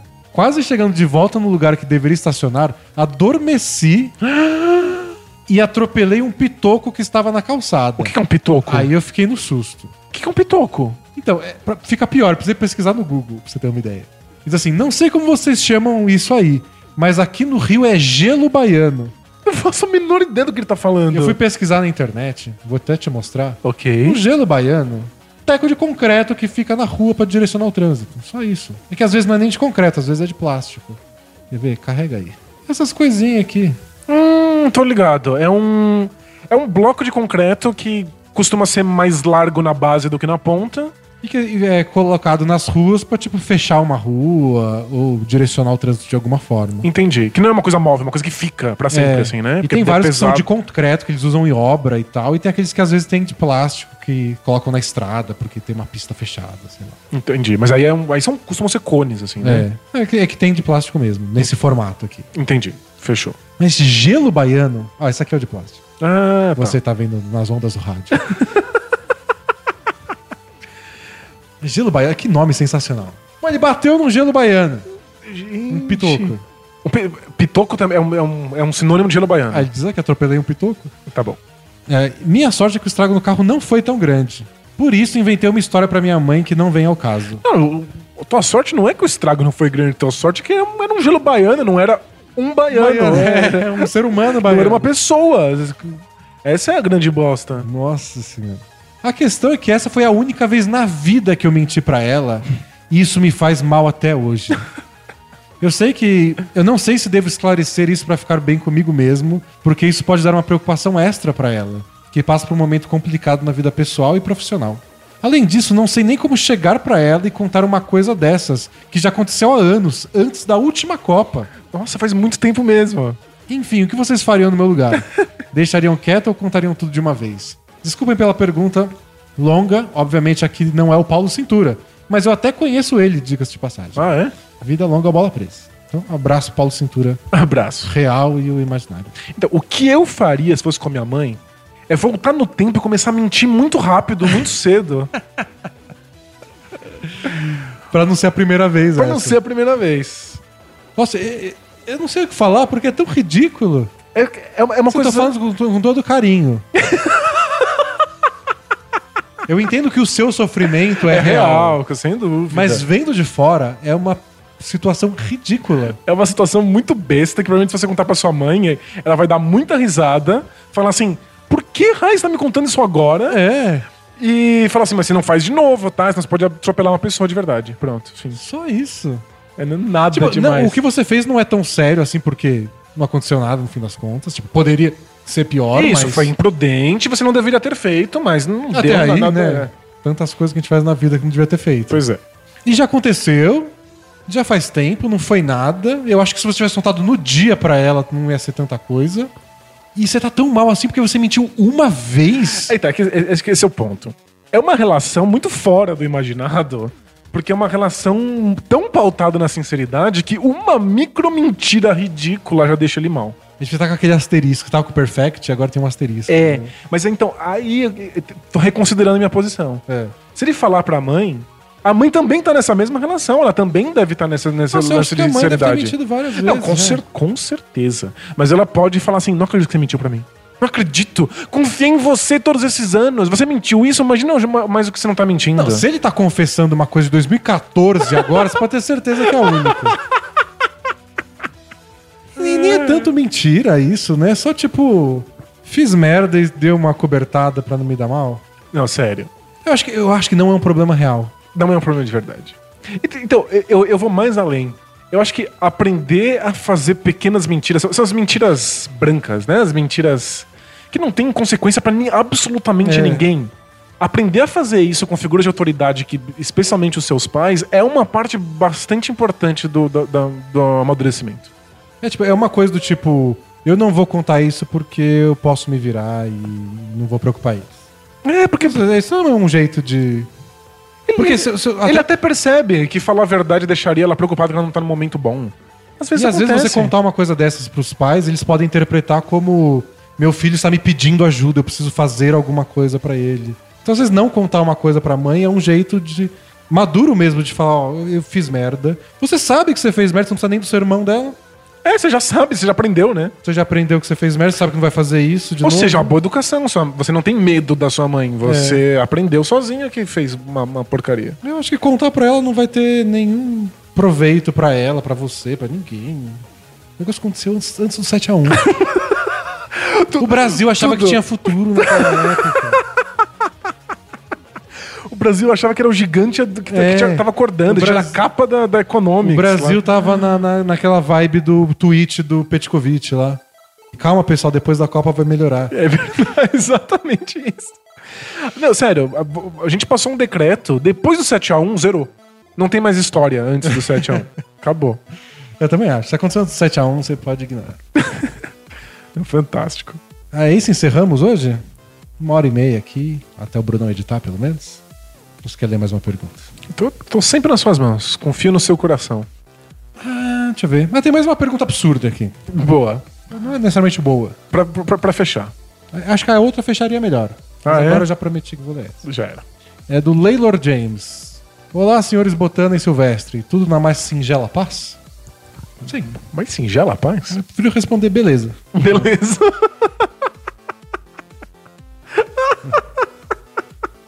Esta semana fui pego em um pensamento não muito usual. ok. Partindo dos três pilares do Bola Presa, basquete, relacionamentos e música de menina, percebi que LeBron James e Taylor Swift combinam muito. Combinam, combinam como casal, assim? Pensem comigo. Ambos têm tudo o que querem sempre, têm um grande número de haters e são adorados por pelo menos 50% do Bola Presa. Então estou aqui para criar o Chip Laylor e perguntar se existe can- mais cantoras pop que combinem com jogadores da NBA.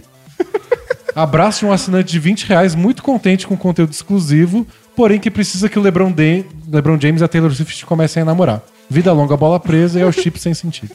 Então, é impressionante o quanto isso é uma corrente na, na- na internet.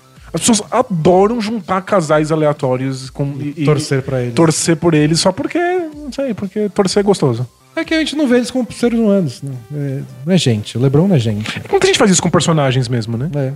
O LeBron é um personagem na minha vida, assim, de, de ficção. É verdade. Pra, pra, pra mim, o LeBron James não é uma pessoa. O Harden não, porque eu vi na minha frente. Quase É, trombei com ele saindo do camisa. elevador. é. E a Taylor Swift é a mesma coisa. Ainda mais os dois que são tão preocupados em manter uma, uma imagem para o mundo exterior. Eles têm essa impressão de que eles são uma entidade. Então a gente pode brincar com eles. Brincar de Deus com eles.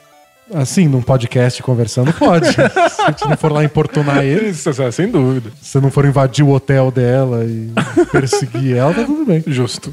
Ah, o Lebron é casado lá há mó tempo. Posta foto com a esposa, é um casal legal. Tem o Lebron Júnior. Ele falou, ele, ele- é, é mó bonitinho. um- tem um- Savannah é a mulher dele. Ah, é? Savana? Savannah. Que bonito. Tem um, um vídeo muito legal do LeBron falando que ele fez questão de ser pai muito cedo. De ter os filhos muito novo, porque ele queria provar que ele podia ser um pai melhor do que o pai que ele teve. Ele Mesmo. não teve, no fim Que- dos contos. Isso que ele não teve. E o que parece meio esquisito, do tipo, vou botar meus filhos numa situação muito ruim pra mostrar que, mesmo na situação ruim, eu sou melhor pai do que o meu pai. Vou calar os críticos, né? Vou calar os- Esse é- vício dos jogadores de calar Cala, mas, crítica. pô, mas, pô, é teu filho. Mas então, ele parece um pai super dedicado e tal. Mas e, e a Taylor Swift eu não sei nada. Eu sei que ela faz umas músicas pra outras pessoas e elas ficam bravas. É.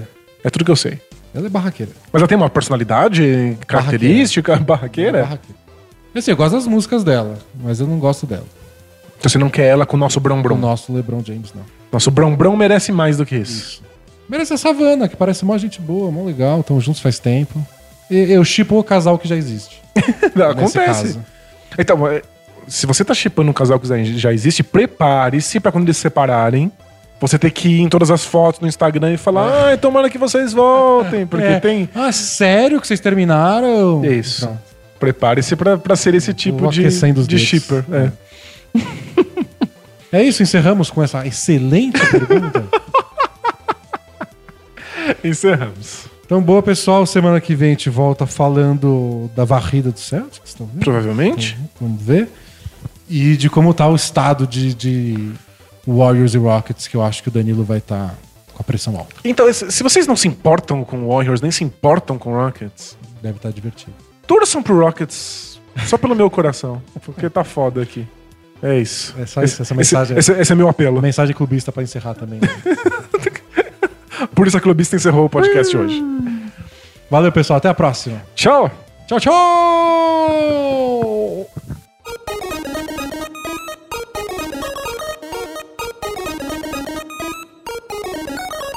God bless and good night.